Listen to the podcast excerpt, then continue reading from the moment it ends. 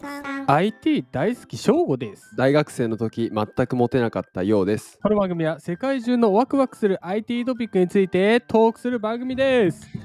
まあ大学って言えば大学といえば人生の夏休みと言われる期間ですよいい言葉ですね。全くモテなかった素晴らしい。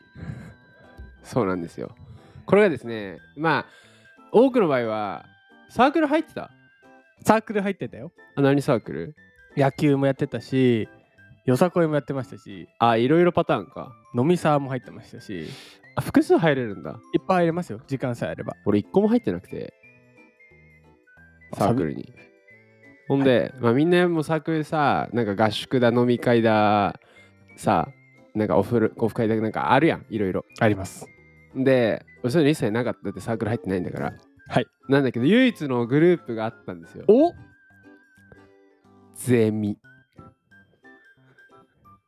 ゼミはでもね、ちょっと今 なんでなんで言い方キモかったか俺もわかんないんだけど すごいねそ。うそうえ、ゼミはやっぱ飲み会とかもあったんですかなんと合宿があったんですよ合宿2泊か3泊かなその合宿場があってうーでん。うちのゼミはお男男8女8のおうもういいねほぼ合コンみたいなもんですよそうでこれはもうね終わった話だからもう全然いいんだけどともかくね綺麗な人しかいないっていうのがなぜかうちのゼミの売りだったのよそこしか売りない ですかほんでですよ合宿所はいこれはもうねチャンスだとまあまあまあ着きましたとで着いて1日目はねお遊びだったんですよ、うん2日目からお勉強だったんだけど確かにね。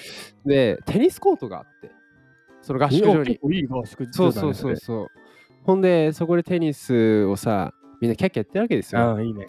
なんか、さ、もうルールとかないのよ。ああ、うわーわちゃわちゃね。うわ下手くそとか言ってるわけよ。で、2面あってさ、14人はそのコートで、うわー、うわーって言ってるわけよ。もう片方で、2人でガチのテニスしてるやつが2人 いて。まあ、ヨウと、えー、こうちゃんってやつなんだけど。 ヨウとこうちゃん、ガチテニスしてて。こうちゃんもともとテニス部だったんよ。あ、いいね。そう。で、教え俺初めてだったから、テニス。でめちゃめちゃ教えてもらって、8時間ぐらいテニスやって。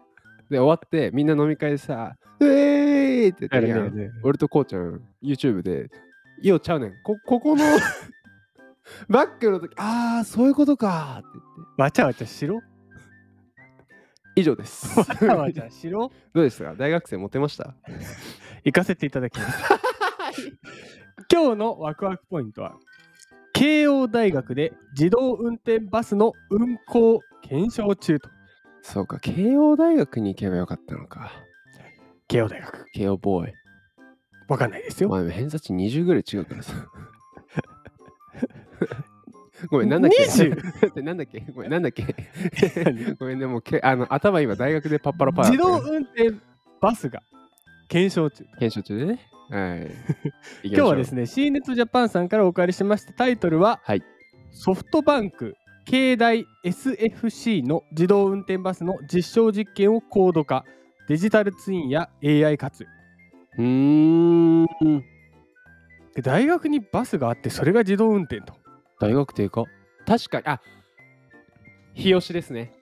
SFC は日吉でしょ日吉じゃないんですよ。え、どこ湘南藤沢キャンパス。あ、そっちそうなんです。えーソフトバンクはうん5月31日に自動運転バスの運行の高度化にデジタルツインを活用する実証実験を開始したと発表しましたと。うんうんで慶応義塾大学の SFC 研究所うんと設立したデジタルツインキャンパスラボで取り組むと。なんかそういうのを実証実験やってんだね。うん。はあ。え、じそれ、大学構内ってこと大学構内。あ、てか大学構内にバス走ってんだ。そう。すげえな。で、実験では車両に設置したセンサーやカメラうん。だけでは検知できる範囲に限界があると。はいはい。そこで野外に設置したセンサーの情報や信号機の透過予測情報などうん。 デジタルツインキャンパスラボが開発したデジタルツインプラットフォーム DTCL プラットフォーム上で再現すると。なるほど。やばい、でも一人納得してるやん。だから同じ、ね、校内の信号機とかどこにあるかをデジタルツインにして、あシチュエシチュえーシミュレーシシミュレーションすョるんンだしてるわけだ。おお。で具体的には右折時の対向車検知とかうん。信号機の透過予測による快適で安全な車両の運行というユースケースについて取り組むとうんうんうんうんうん。自動運転バスのセンサーだけでは遠方から接近する車両の認識が困難なケースがよくあるとうんうんうん。そこで右折時の対向車検知をすなるるほこどとで。あー見えないからね。そ視うだね覚、視覚がそういうことか。データつなぐと、今右来るでってわかるわけわだ。かるわけだうん。うんでリアルタイムにやっぱそういう情報を取得できるようになるとうんうん。で逆に信号機の透過予測による快適で安全な車両運行では逆光なので、ううんまく検知できないという課題にも取り組むとああ、なるほどそういう信こ号と。が赤か緑からもうあれか、逆光で見えないとうか、ん。うん。なんかす一人納得する。ダメなんだ 落ちてくるね、腑にね。あうん。確かに、あれか。しかも夜とかね。あいいねた暗いと、難しいね、基本暗いかける視覚はもう事故だようね。んそうだね、うん、これはね、一番危ないから一番危ないからね。なお今回のこの実証実験はデジタルツインキャンパスラボが2022年10月からもう取り組んでいるとうん、で物理空間、まあ、物理というのは実際のキャンパス、うん、うん。と仮想空間、まあ、デジタルツインでデジタル化したキャンパスを相互連携させる研究開発の一環ですと。はあ、どう思いましたシミュレーションの大切さをそうやっねぱ。気づきましたね。まあ、自動運転だからね勝手に車が動くだけではなくやっうんぱ安全じゃないと、うんうんいけないですからね。うんうんうんうんそれを、こうデジタル上で再現して、うん、まあ、実際対向車もデジタル上に出てき出てきたりすれば、まあ、信号関係なしにねうん。大体検知して分かるわけですからね。そう、てか、あれなんだ、いろんなところでテストした方がいいってことなんだね。で要は大学は大学でしょそのさ、うんうん中にいる人の特性ってあったりするじゃん。ああ道とかもあるもんね。うん、やっぱ若い人はさ、ちょろちょろするじゃん。あそういうことね。うん。まあ子供の方がちょろちょろするか。あそうだね。ボールがね、ポンって。あ、そうそうそうそう。わーっあてあいう不確定要素的なデータ、あそれってどうやって判断するんだろうね。まあ、例えば近くに公園があるっていう需要、需要タグ的なつけといてさ。それもテスト。まあそこだけゆっくり走るとか。あ、そうそうそうそあう。ーそでそれのもいいよ時に平均2キロ時速落とすと、万が一の時止まれるとか。大事だね、テだからストスは。ピードずっと一定にしなければいいとかもさ。うわ。あんのかね。で、逆によくも悪くもというか、別に何もないとこは別にファーって走ってもさ、うんそこ時間ね、やってもらってもいいし。だから僕はちょっと自動運転とは離れちゃうけど、なんか企業はさ、どんどん大学とコラボすればいいのにね。ああ、どんどんね。これだって多分さ、あれでしょ慶応の方とそうです。ソフトバンンクの方でやってるわけでしやっょてで、まあ、まあ、ぶっちゃけあれですよ。それでもし優秀な方がいたら、ソフトバンクいかがですかっていう。まねそうそうあそれで、ね、法律的に引っ張れないから、もし、もし、もしよければどうですかって言えばいいじゃん。そうで、だ応ね募するかしないかは、学生次第だからさ。だから大学の時僕、プレゼン大会とか出てて、で僕はたまたまインターンやってたから、うん2年生ぐらいの時から、もう企業絡みがあったけど、で、あ、そうそうそう、冒頭のゼミの話じゃないけどはい、僕のゼミはマーケティングのゼミだったわけよ。で、あ、そうそうそう、それでさ、そのマーケティングのゼミで、まあいろいろとこう先生が教えてくれるわけよ。うんこう 4P ってのがありますとかあ、マーケティングミックスがありますみたいなあるね。で、教科書の最後に、例えば、あなたはチョコレート屋さんです。その時にマーケティングミックスを使って作戦を組みましょうとかやるんですよ。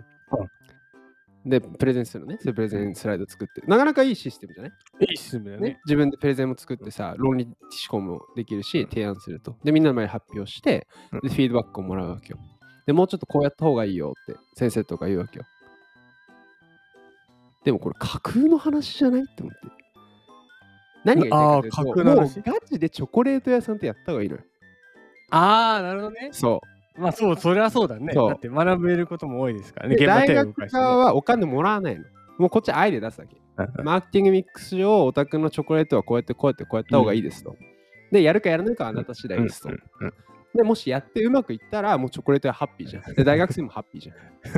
そう。っていうような、まあ今のは一例だけど、まあもうちょっとテクノロジーでもいいんだけど、で大学生と企業コラボしてで、よかったらうち来ないってなったら、それもまあウィンウィンですからあ、ね。そういう意味じゃない、うんっていう世界になるんじゃないかな。まあいいね、いいね。でもそれは若うんいうち徐から々ねに。、どんどん経験して、うんアイデア出して、それが形になる。で、別にね、あ、だからマクロ経済大事なんだとかさ、 C 言語って基本なんだとかなったらめちゃめちゃいいなって思ったけどね。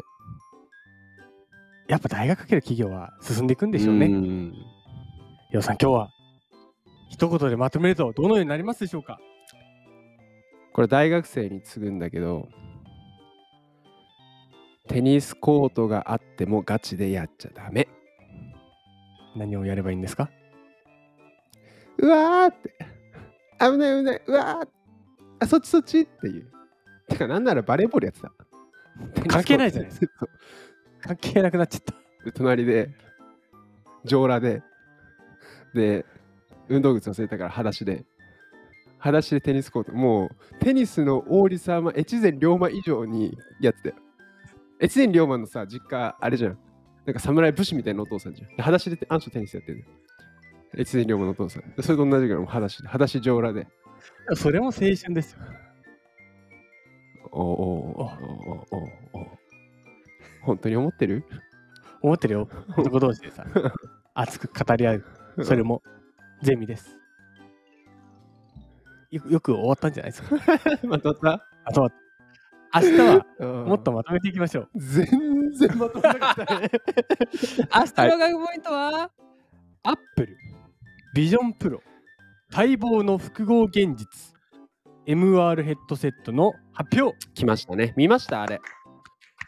すごかったね。見ました。明日はアップルです。ソフトボンからアップル。おお、孫正義さんからの孫正義。次回です。